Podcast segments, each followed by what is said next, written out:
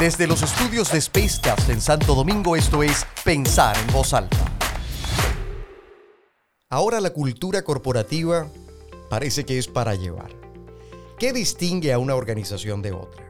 ¿Qué la hace más competitiva, productiva o, o resiliente? ¿Qué hace que un grupo de personas logre orientarse hacia el logro de objetivos comunes en procura de alcanzar las metas que se proponen? Bueno, ciertamente hay múltiples respuestas a estas preguntas, pero existe un elemento clave que les unifica, les cohesiona y amalgama, la cultura corporativa. La cultura corporativa es una construcción compleja a partir de una gran variedad de factores. Esos factores que delinean características que hacen única a una organización. Se trata de aquellos que se conforman a partir de las percepciones, hábitos, tradiciones, actitudes y sentimientos que se conjugan alrededor de lo que la organización define formal o informalmente. Tales como su filosofía de gestión, esa donde expresa su misión, que no es otra cosa que su razón de ser, su visión, que significa fundamentalmente lo que se espera de sí misma hacia el futuro, su propósito, ahora que está tan de moda este tema, eh, que define fundamentalmente por qué hacemos lo que hacemos. Y el sistema de principios y valores que definen conductas y comportamientos que son observables en la cotidianidad, construyendo así un ambiente donde permanentemente se retroalimentan los miembros de ese grupo de personas que hacen vida en una organización. Sin embargo, hay varios elementos que inciden positivamente en el afianzamiento de la cultura en una organización. Entre ellos destacan tres elementos, el modelaje de liderazgo, la comunicación y la convivencia. Todos están fuertemente impactados al día de hoy por las consecuencias del COVID-19, pandemia que ha generado un desequilibrio relevante en estos aspectos frente a cientos de miles de trabajadores que han migrado forzosamente a la modalidad del teletrabajo. Según una reciente encuesta del Instituto Tecnológico de Massachusetts, el MIT, el 34% de los trabajadores estadounidenses consultados respondió que estaban trabajando en modalidad de teletrabajo como consecuencia de la crisis. Mientras que, por ejemplo, en República Dominicana, y según una encuesta realizada por el Comité TIC de la Cámara Americana de Comercio de ese país, concluyó que el 41% de las empresas han implementado el teletrabajo, pero como una forma de hacer frente a la continuidad de negocios. Hay una vieja estrofa de un eh, conocido bolero del mexicano Roberto Cantoral que dice o empieza por, dicen que la distancia es el olvido, pero las empresas no deben concebir esa razón. Si algo podemos extraer de esa frase con la que inicia tal vez una de las piezas más representativas de su repertorio, La Barca, es el considerar que la distancia que marca el teletrabajo entre los colaboradores y la organización no debe suponer el olvido de la relación, y mucho menos de los fundamentos que la unen. Por lo tanto, una de las tareas más importantes va a ser combatir el desarraigo y el aislamiento que puede producirse y que va a resultar absolutamente fundamental en ausencia de esa convivencia cotidiana a la que estábamos acostumbrados. La mayoría de las organizaciones han tenido que dar el paso al teletrabajo para una significativa proporción de sus colaboradores, sin necesariamente estar preparados ni tecnológica ni culturalmente para ello. Razón por la cual, ahora que el teletrabajo pareciera ser una modalidad que llegó para quedarse, cuando pasa de ser una solución temporal a una modalidad estructural, resulta relevante que las organizaciones presten mucha atención al proceso de adecuación cultural que supone la incorporación regular de esta modalidad en la relación que mantienen con una buena parte de su fuerza laboral.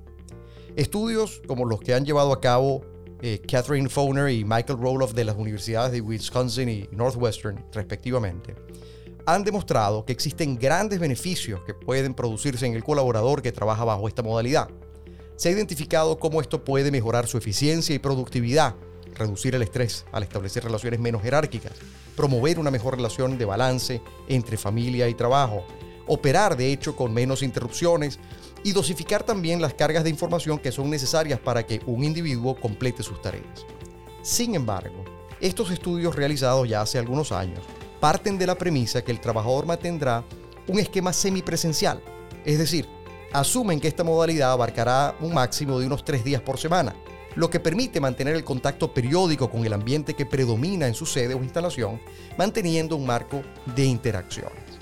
Ahora bien, cuando la modalidad de teletrabajo es permanente, algunos colaboradores pueden experimentar sentimientos de soledad y aislamiento. El lugar de trabajo sigue siendo un espacio para socializar, compartir con colegas y producir intercambios de valor entre los individuos. Al mantener fuera de esa dinámica a algunas personas, muchas veces corren el riesgo de dejar de formar parte de ciertos procesos y simplemente van a quedar observando el resultado desde la distancia, añadiendo entonces una sensación de desplazamiento que les puede afectar emocionalmente.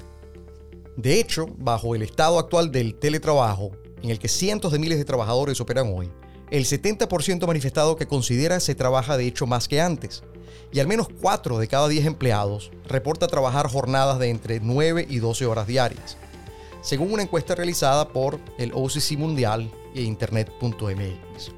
Realidad o esta realidad tiene un impacto físico y emocional ante la dificultad de hacer esas rupturas a las que estábamos acostumbrados entre lo laboral y lo personal familiar.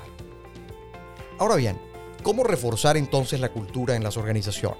Bueno, la respuesta radica fundamentalmente en dos elementos, liderazgo y comunicación. El fortalecimiento y la capacidad de mantener viva la cultura organizacional en aquellos colaboradores que se han plegado permanentemente a la modalidad del teletrabajo estará determinada por la habilidad del liderazgo en impactar permanentemente en cada uno de ellos. Así también, la estrategia de comunicación y relacionamiento que se establezca va a ser fundamental para mantener un puente de conexión eficiente entre el colaborador y la empresa. En relación al líder, Carl Larson y Frank LaFasto, investigadores de la Universidad de Denver, llevaron a cabo un estudio con 6.000 miembros y sus respectivos líderes, con la finalidad de identificar los factores críticos que hacen que un equipo de trabajo resulte exitoso.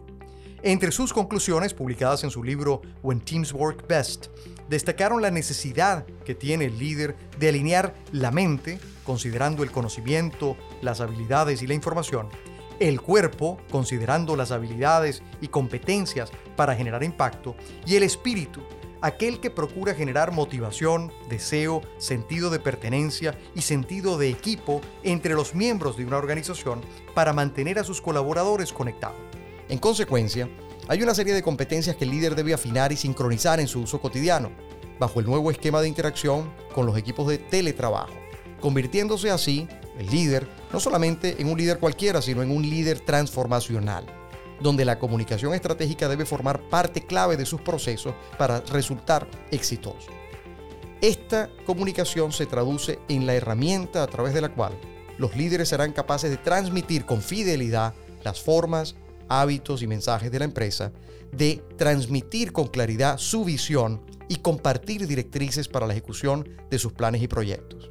Así, el líder lleva a cabo la tarea de transmitir y modelar el ser y hacer de la empresa, compartiendo valores y principios que contribuyan a la construcción de criterios comunes que aseguren las formas de alcanzar resultados exitosos a pesar de la distancia. Asimismo, la empresa, en un esfuerzo permanente, deberá establecer medios, canales, contenidos y frecuencias, así como las instancias de gobierno que permitan mantener la integración y participación de todos sus colaboradores a través de una efectiva y eficiente estrategia de comunicación interna, precisamente con la finalidad de evitar el potencial aislamiento, desplazamiento o la pérdida de perspectivas en relación con el big picture que la empresa quiere transmitir a sus colaboradores. La cultura se construye también entonces en el plano de los intercambios del encuentro de las ideas, de las creencias y en la coincidencia de valores individuales con aquellos que son o resultan organizacionales.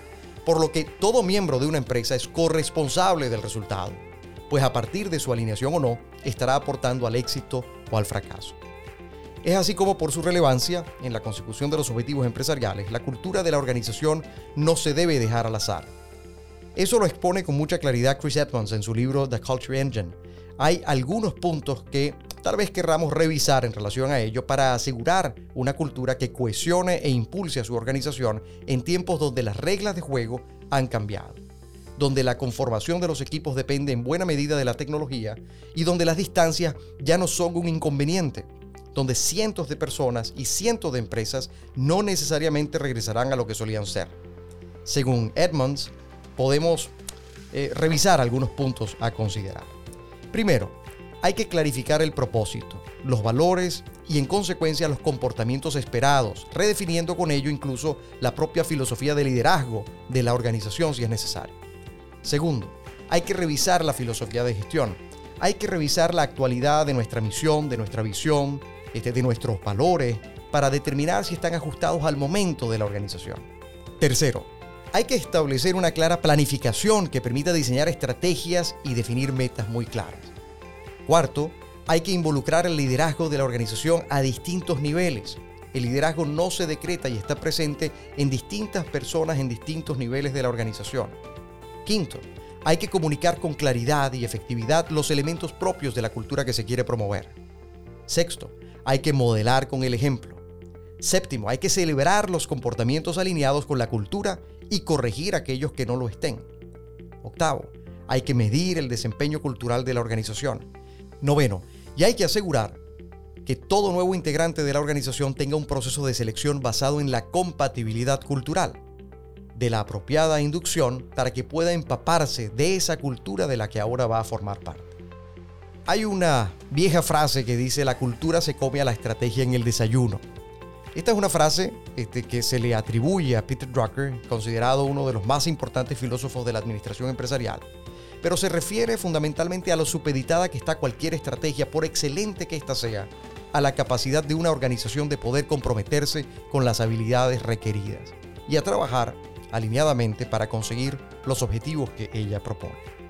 Edgar Shane, en su libro Liderazgo y Cultura Organizacional, publicado por allá en el 85, incluiría una expresión anterior al sugerir precisamente que la cultura empresarial constriña la estrategia, imponiéndole tácitamente los límites naturales a las que estará expuesta y, por ende, definiendo la probabilidad de éxito que ésta podrá tener. Es así como entonces, desde esta premisa, debemos entender la importancia de saber alinear permanentemente tres elementos fundamentales para el éxito empresarial. La estrategia, las capacidades y por supuesto, entonces, nuestra cultura.